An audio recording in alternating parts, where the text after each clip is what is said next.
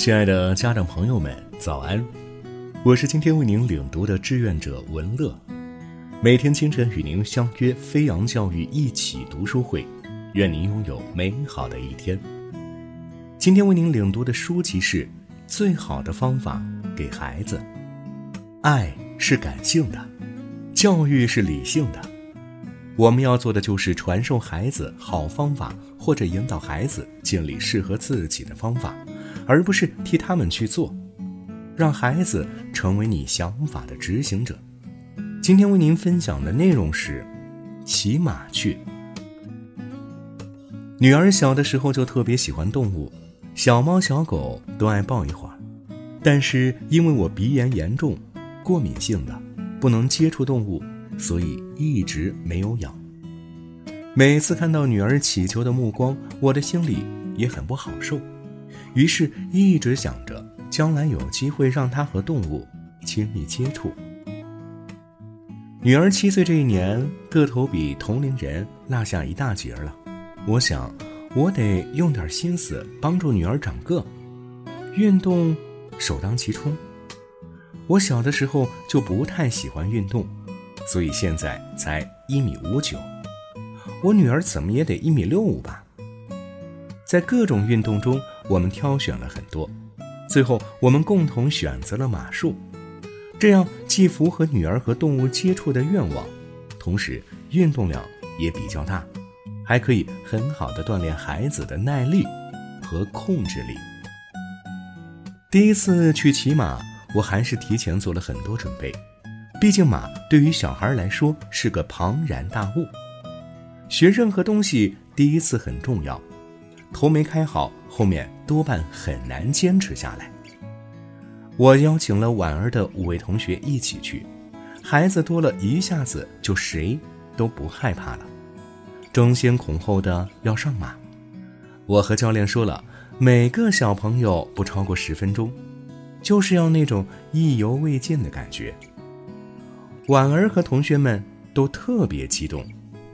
小孩子怕动物，往往是家长害怕，然后总是教育孩子：“别靠近，小心它咬你。”结果孩子就躲着动物了。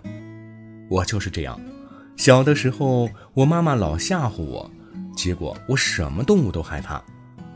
女儿出生以后，我就是为了让她不害怕，我也装着不怕，结果。她确实如我所愿，喜欢动物了。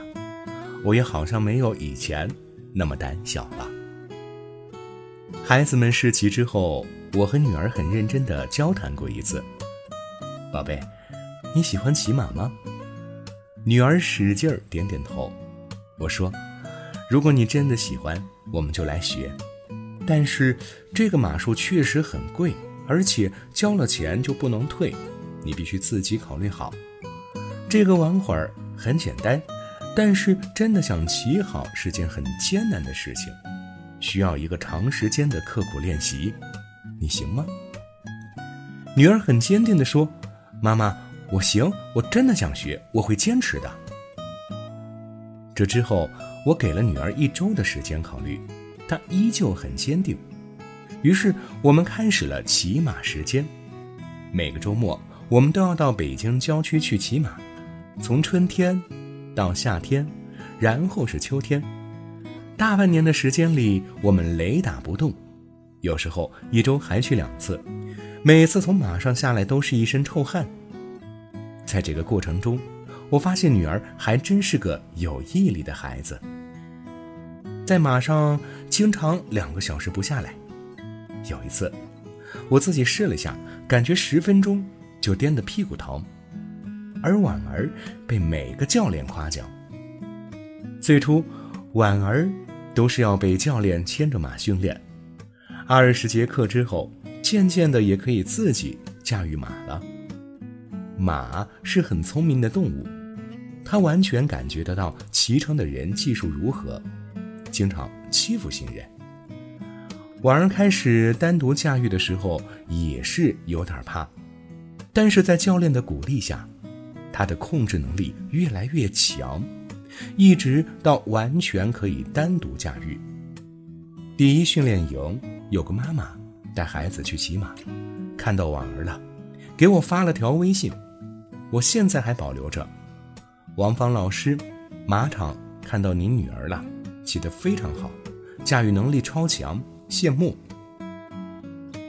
那天我没有到现场，看到这条消息，由衷的为女儿高兴。当然，学习任何东西其实都是在考验家长和孩子的耐力。最初和婉儿一起骑马的小朋友，百分之八十都是来两三次就不来了。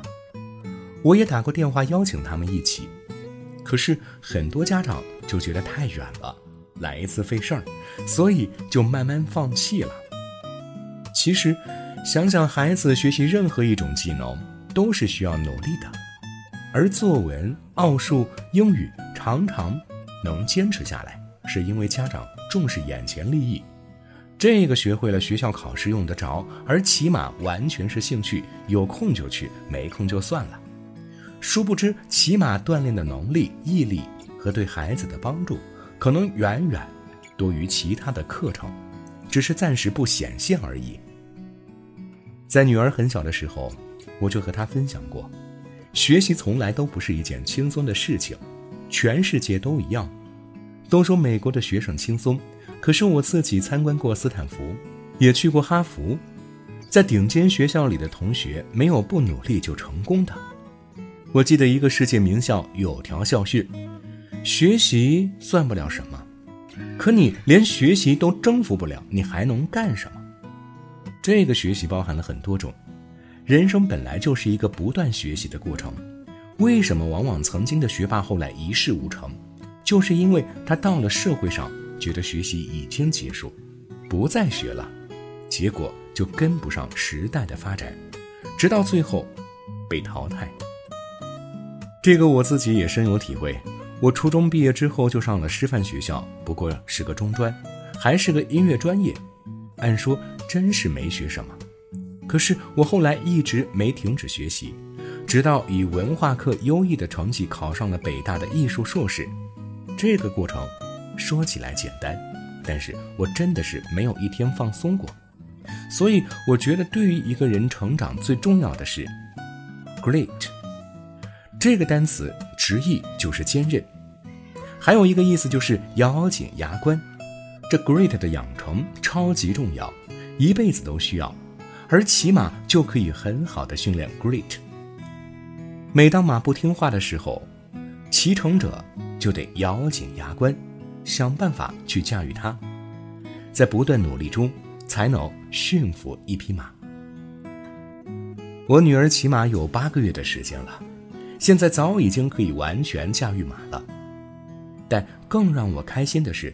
她从不言败，有时候遇到了暴烈的马，她会一直努力，直到驯化它。每次看到女儿驯马的照片，昂着头，一脸自信，我就在庆幸自己坚持下来了。我想，这是女儿七岁那一年最大的收获。阅读就像一趟内在的旅途，带给你更多看待生命的视角。